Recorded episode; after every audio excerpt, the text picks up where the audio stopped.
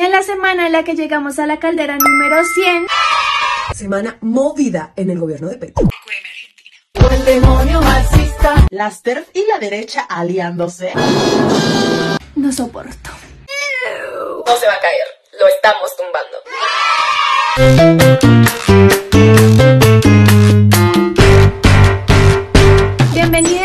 Caldera, el noticiero feminista de la revista Volcánicas, creado para expresar nuestra indignación y compartir algunas iniciativas que están tumbando el patriarcado una noticia a la vez. Ahora también en Spotify y contenidos especiales para nuestras amigas en Patreon. Y en la semana en la que llegamos a la caldera número 100, Gracias a mi mamá, a mi papá, a mi tía Piedad. estas fueron las noticias.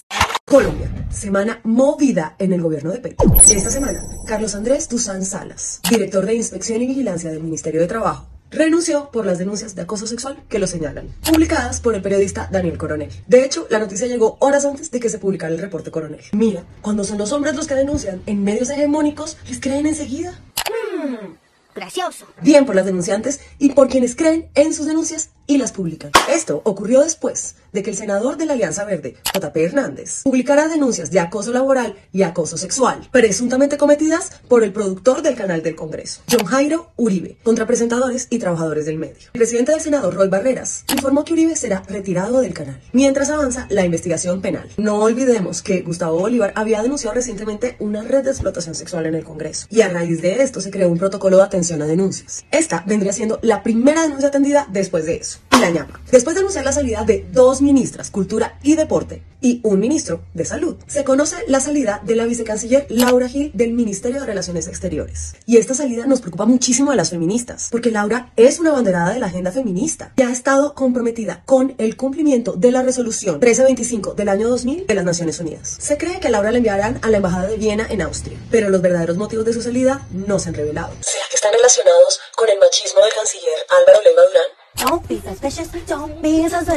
reemplazo de Laura llega Elizabeth Taylor Jay, una bióloga de Providencia con maestría en protección del medio marino, ex embajadora de Colombia en Kenia y coagente en el caso de la delimitación de la plataforma continental entre Colombia y Nicaragua. Una mujer muy preparada, pero ¿y la agenda de política exterior feminista?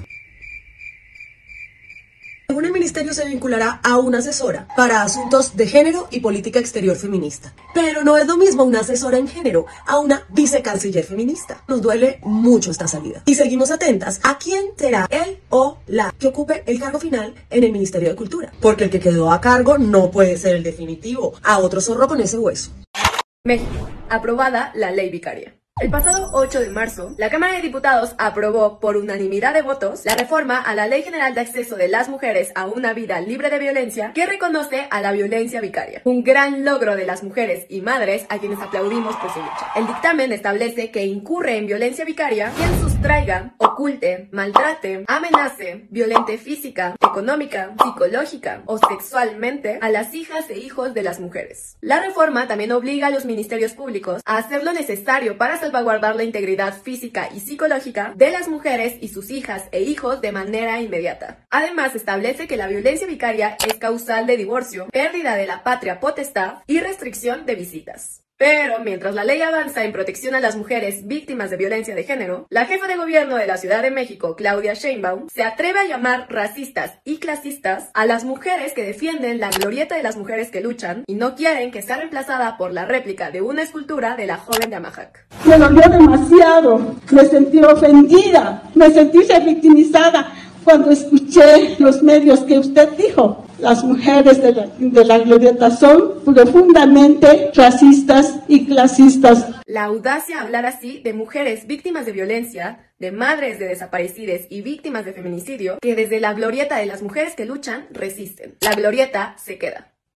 Argentina. Autorizan la comercialización de la mifepristona. A partir del 8 de marzo quedó permitida la distribución y venta de la mifepristona con receta en farmacias argentinas. Este es el tipo de regalos que queremos para el 8M. Yes, bitch. La Administración Nacional de Medicamentos, Alimentos y Tecnología Médica, ANMAT, autorizó la comercialización de la mifepristona, el medicamento que, usado en combinación con misoprostol, facilita, hace menos doloroso y más rápido, y aumenta hasta el 98% la eficacia del proceso de aborto o IVE en el primer trimestre, de acuerdo con la OMS. La presentación se va a llamar MIFEP. Esta medida hace parte del cumplimiento de la ley IVE-ILE 27610 de acceso a la interrupción voluntaria y legal del embarazo. Recordemos que en Argentina el aborto ya es ley hasta la semana 14. Argentina. México. La transfobia a la calle y al pan. El terfismo buscando hacer del Día de la Mujer un día contra las personas trans. ¡Ew! El sábado 11 de marzo en la Ciudad de México se realizó una marcha contra el borrado de mujeres. Ese cuento que les encanta a las TERFs para disfrazar su transfobia de feminismo. Con carteles y consignas transfóbicas, feministas y colectivas trans excluyentes marcharon para exigir la abolición del género, la prostitución y la pornografía. Porque claro, en vez de luchar por los derechos de las mujeres, las TERFs prefieren luchar en contra de los derechos de las mujeres trans y las trabajadoras sexuales. Nos quedan súper claras sus prioridades de blancas. Y como si sus posturas antiderechos no eran claras, una de las principales voces del terfismo presentará su libro Cuando lo trans no es transgresor. De la manita del PAN, el partido de derecha, y la diputada panista Teresa Castel. Las TERF y la derecha aliándose, no mames. Fijamos sorpresa. Otros antiderechos que también marcharon al fin de semana en la capital fueron los militares, exigiendo la liberación de los soldados detenidos en Nuevo Laredo, tras la masacre de cinco jóvenes. En la marcha pedían la eliminación de derechos humanos que solo defienden a criminales. A OK. Gente, los derechos humanos no se debaten, no se quitan y no son exclusivos para ciertas personas, son de y para todos. Y recuerden, amigos, el Estado militar es cultura patriarcal. Colombia. Se busca presunto feminicida en serie. Las autoridades de Medellín buscan a Carlos Andrés Rivera Ruiz, un presunto feminicida serial investigado por los feminicidios de tres mujeres entre el 2019 y el 2020. Rivera Ruiz ya se encuentra en el cartel de los más buscados. Y la alcaldía de Medellín ofrece una recompensa de hasta 200 millones de pesos por información que conduzca a su captura. Y hace apenas unos días la Fundación Pares publicó un informe sobre violencias basadas en género en Colombia, que habla de al menos 167 feminicidios cometidos durante el 2022 en el país. Sin embargo, datos del Observatorio de Feminicidios de la Red Feminista Antimilitarista de Medellín hablan de 619. El informe también habla de delitos sexuales y reporta más de 27 mil denuncias por delitos sexuales durante el 2022. Más del 30% de los casos son de niñas menores de 14 años. Y esas violencias se acentúan en ciudades como Bogotá, Cali, Barranquilla, Cúcuta y Medellín. Justamente en Medellín se llevaron a cabo protestas este martes 14 de marzo frente a la Universidad Pontificia Bolivariana, luego de que el medio colombiano expusiera las denuncias de cinco estudiantes de comunicación social que habrían sido acosadas por Nicolás Chalabás Acosta, docente de la universidad. Otro profe, vaca sagrada, acosador. Ante las denuncias, la universidad sacó un comunicado escueto y las respuestas dejan ver que la universidad sabría desde hace mucho tiempo de estos comportamientos y no había hecho nada. Posteriormente, la UPB informó que el denunciado sería retirado de su cargo. Ya basta de profesores abusando de sus posiciones de poder. Nunca más contarán con la comodidad de nuestro silencio. Desde Volcánicas, todo nuestro apoyo y solidaridad con las denunciantes y con las manifestantes. ¡Uno! ¡Faltan muchos! ¡Nunca más contarán con nuestro silencio! ¡Nunca más contarán con nuestro silencio! México.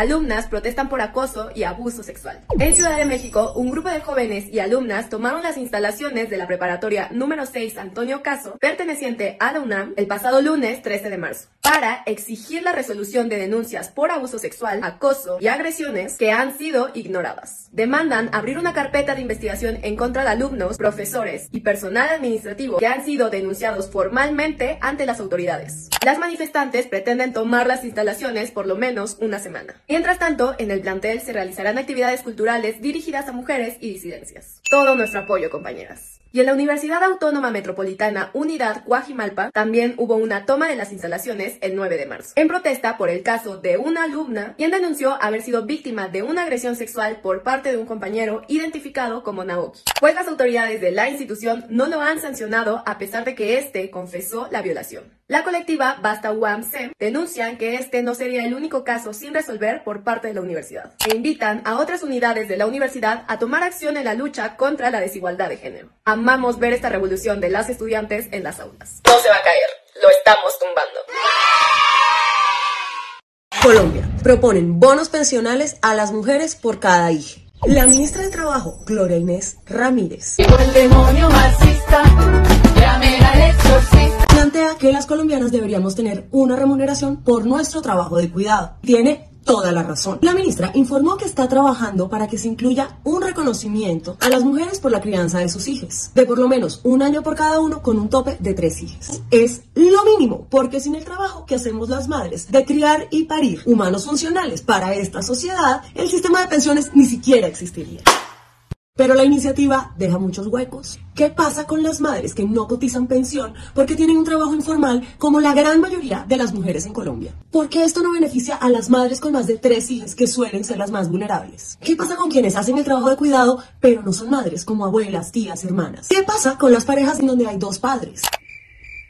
Está bien que coticemos semanas de pensión. Después de todo, criar es un trabajo. Pero ¿por qué tenemos que esperar hasta la vejez para recibir un reconocimiento económico? Mientras criar sigue siendo un trabajo de segunda. A pesar de ser el único indispensable para que esta sociedad exista, las madres y cuidadoras estaremos en una situación de desigualdad.